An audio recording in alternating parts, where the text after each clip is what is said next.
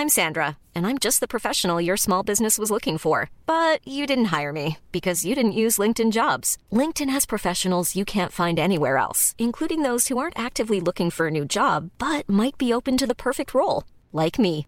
In a given month, over 70% of LinkedIn users don't visit other leading job sites. So if you're not looking on LinkedIn, you'll miss out on great candidates like Sandra. Start hiring professionals like a professional. Post your free job on linkedin.com/people today.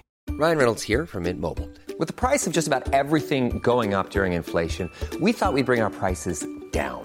So to help us, we brought in a reverse auctioneer, which is apparently a thing. Mint Mobile unlimited premium wireless. Ready to get 30, 30, bit to get 30, bit to get 20, 20, 20, bit to get 20, 20, bit to get 15, 15, 15, 15 just 15 bucks a month. So, Give it a try at mintmobile.com slash switch. $45 upfront for three months plus taxes and fees. Promo rate for new customers for limited time. Unlimited more than 40 gigabytes per month. Slows. Full terms at mintmobile.com.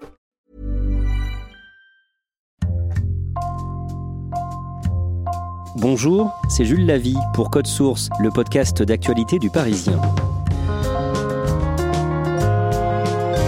C'est l'un des visages de la cuisine en France. Costaud, barbu, chauve, un air bourru mais souriant, le chef Philippe Etchebest présente des émissions sur M6 depuis 2011 et ces dernières semaines, on l'a beaucoup vu et entendu dans les médias essayer de défendre les intérêts des restaurateurs bloqués par le confinement. Qui est vraiment Philippe Etchebest? Son portrait avec Marie Briand-Locu du service culture du Parisien.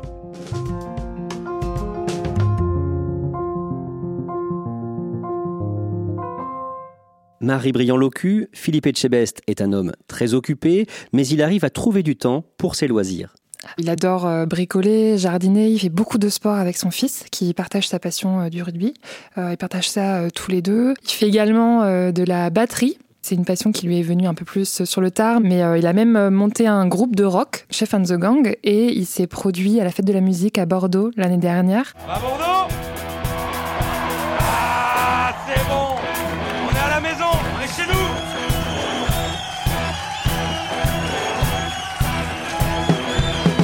Il défoule même euh, entre deux pauses lors des émissions. Il s'est aménagé une petite cave de 2 mètres carrés euh, à Top Chef.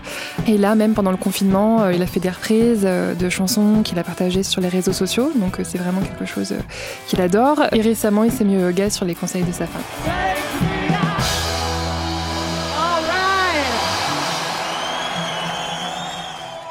Marie Briand-Locu, euh, on va essayer de mieux connaître Philippe Etchebest. Grâce à vous, vous venez de signer un long portrait euh, dans Le Parisien, vous avez euh, pu l'interviewer.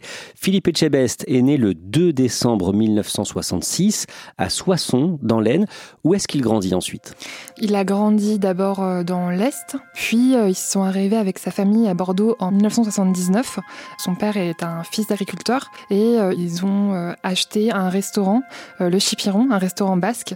Il grandit euh, dans ce restaurant familial où il prête main forte euh, très régulièrement. Tous les week-ends, il est réquisitionné pour euh, éplucher des légumes. Il est très très présent dès son plus jeune âge.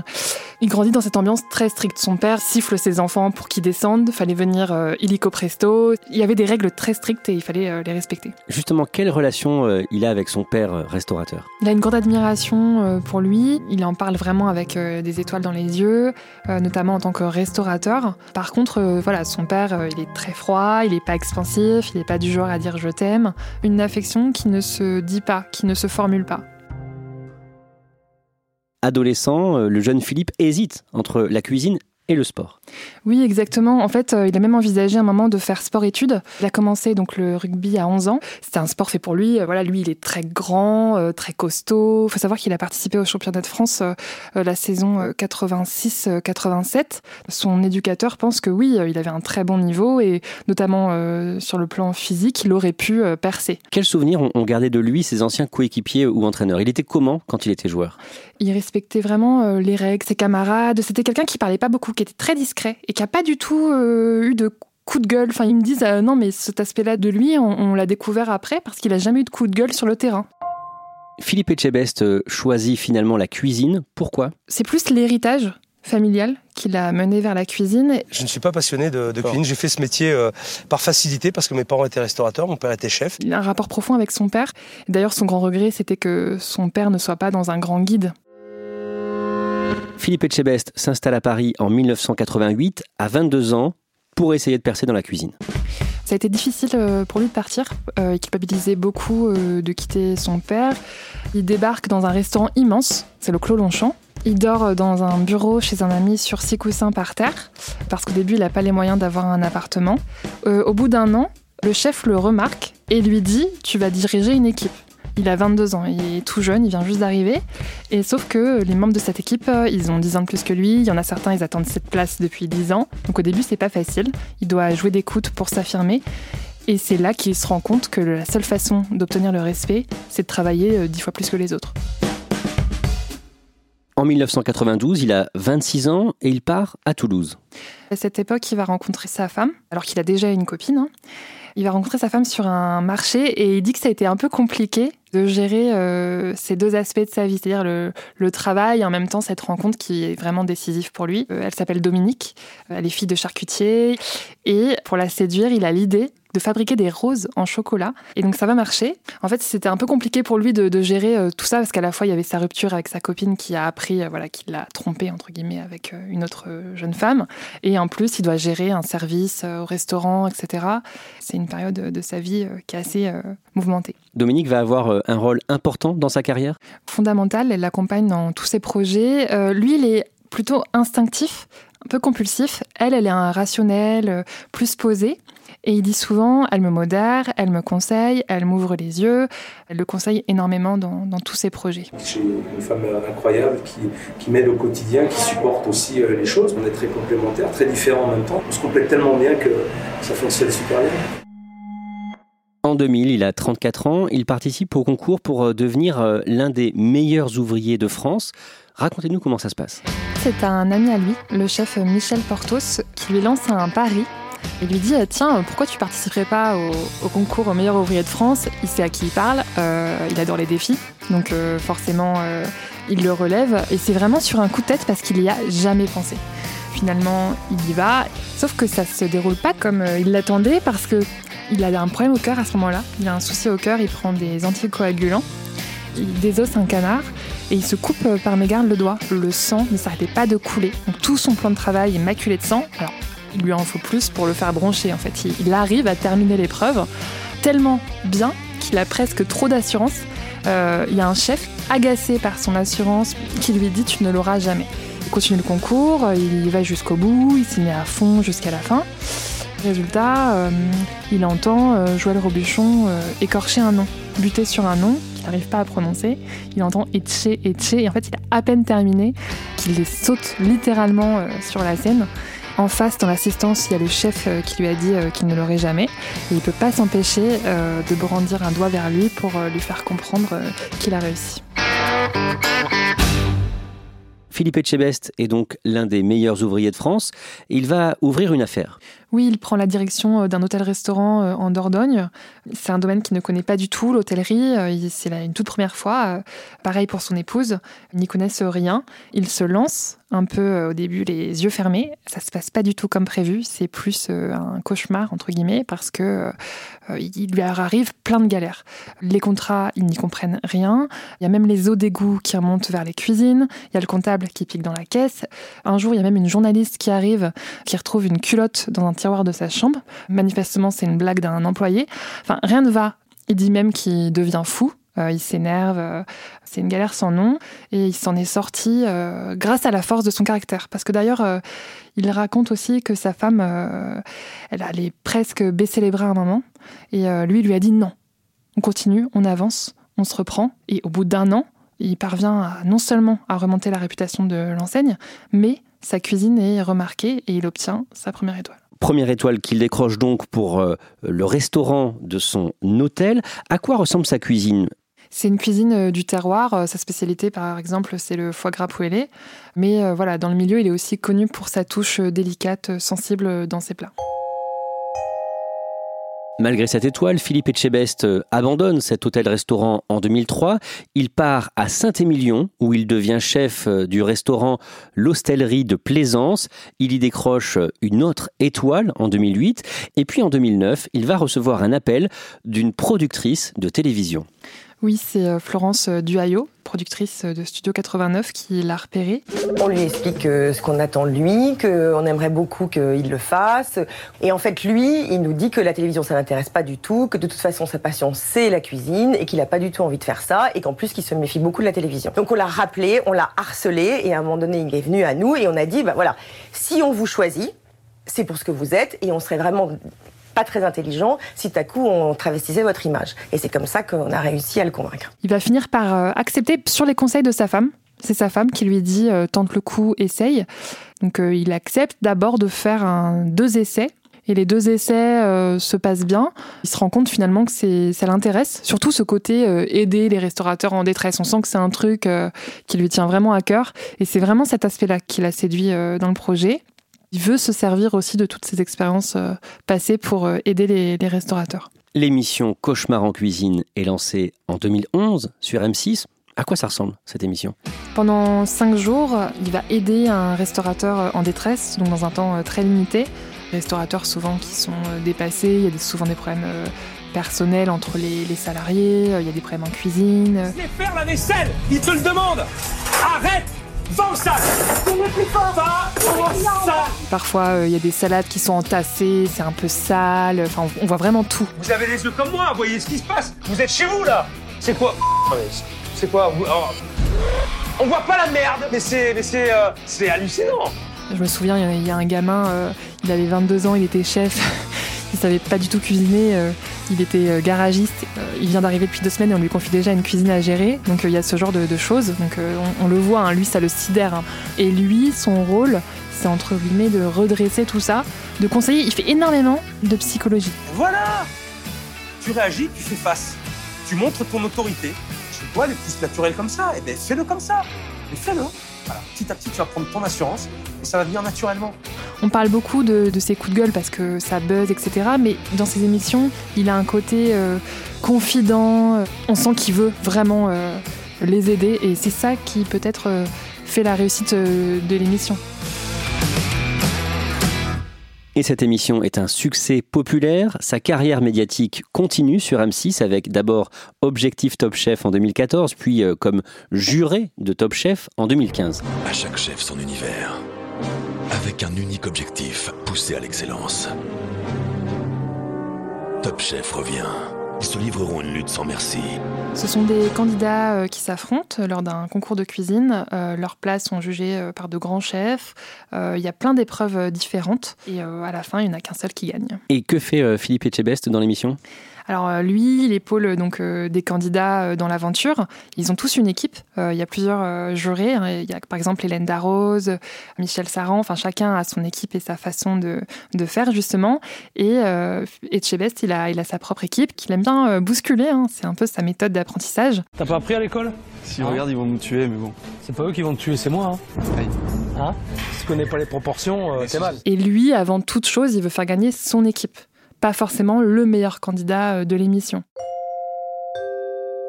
En 2015, il publie son autobiographie Je ne lâche rien. Dans ce livre, il se confie et il raconte avoir euh, adopté avec son épouse Dominique un enfant mexicain prénommé Oscar Louis. Quelle relation il a avec son fils? On sent, euh, quand il en parle, qu'il a énormément de tendresse envers lui. Il partage beaucoup de choses. Hein. D'ailleurs, euh, son fils, euh, il fait du rugby, ils font du sport ensemble, ils font des maquettes ensemble. Il lui a transmis ces passions-là. Bon, par contre, son fils, la cuisine, c'est pas encore ça. Hein. Il aime manger, mais, mais ils cuisinent pas ensemble. Il est quand même très discret. Hein. Il n'en parle pas non plus de façon très expansive. Il reste discret là-dessus, mais on sent qu'il compte beaucoup pour lui. Il essaie d'être présent malgré son emploi du temps très chargé. D'ailleurs, détail amusant, il essaye de l'aider à faire de voir, même si bon, il avoue que parfois il manque un peu de patience. Toujours en 2015, il ouvre son propre restaurant à Bordeaux. C'est une nouvelle étape dans sa carrière? Il a, il a été chef dans des restaurants, mais il n'avait jamais eu son propre restaurant euh, à lui. Donc c'est vraiment une nouvelle étape euh, dans, dans sa vie. Maintenant, le fil conducteur, il sera toujours le même. C'est ma cuisine, c'est ma philosophie, mon état d'esprit. Ce sont mes goûts. Et ce sera de toute façon dans l'esprit d'une belle brasserie. Je veux que cet endroit soit un lieu de vie, que ça vive vraiment du matin jusqu'au soir avec, euh, avec plusieurs formules forcément et que ce soit euh, ouvert au plus grand nombre. C'est le but du jeu. Et en 2018, son restaurant est même récompensé euh, d'une étoile euh, au guide Michelin.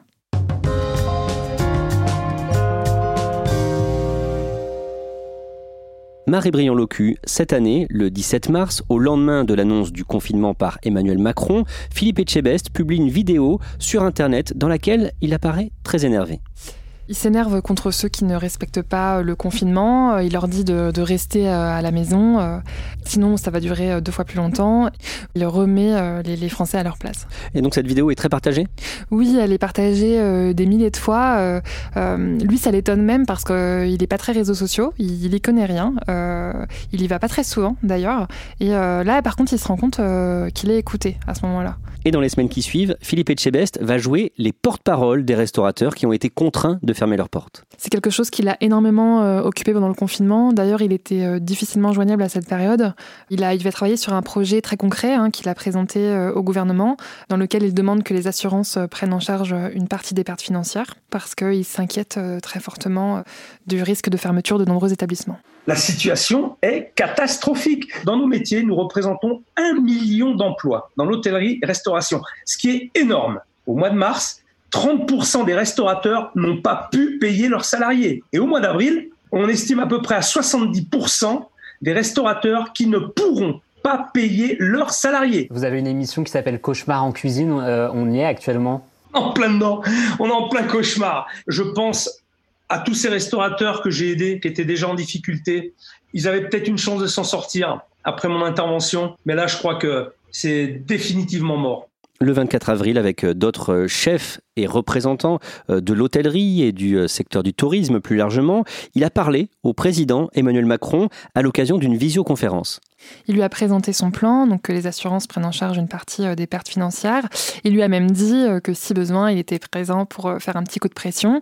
Une petite phrase qui a fait sourire Emmanuel Macron. En tout cas, on le voit dans l'extrait d'un documentaire qui a été tourné à ce moment-là.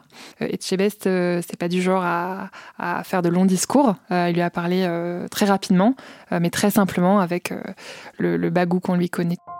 Quelques jours plus tard, euh, sur euh, France Info, le 14 mai, Philippe Etchebest a réagi au plan d'Edouard Philippe pour le tourisme et une nouvelle fois, il a poussé un coup de gueule. Bonsoir à vous, euh, Philippe Etchebest. Bonsoir, bienvenue. Bonsoir. Philippe Etchebest, les annonces d'Edouard Philippe pour venir en aide au tourisme vont-elles, selon vous, remonter le, moral des restaurateurs? Avec les mesures de, ce que j'ai entendu euh, sanitaire, euh, j'ai entendu de 4 mètres carrés. Alors au début, j'ai cru que c'était une blague, et je crois encore que c'est une blague.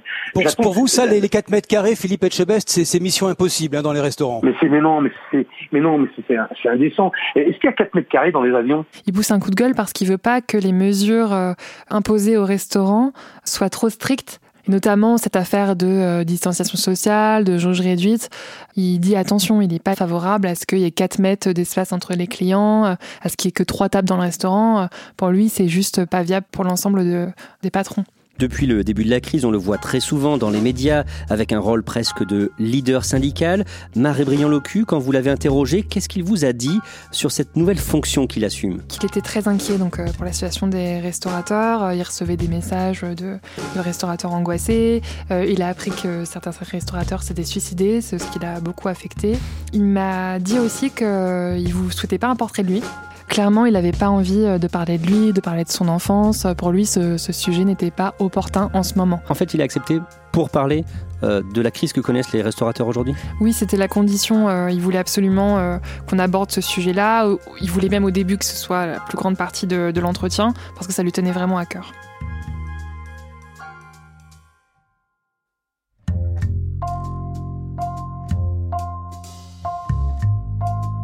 Merci à Marie-Briand Locu.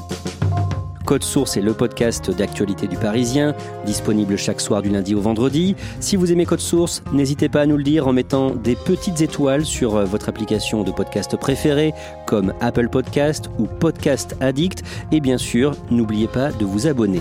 Cet épisode de Code Source a été conçu et préparé par Benjamin Boucriche, production Thibault Lambert et Mathias Ardoy, réalisation Benoît Gillon.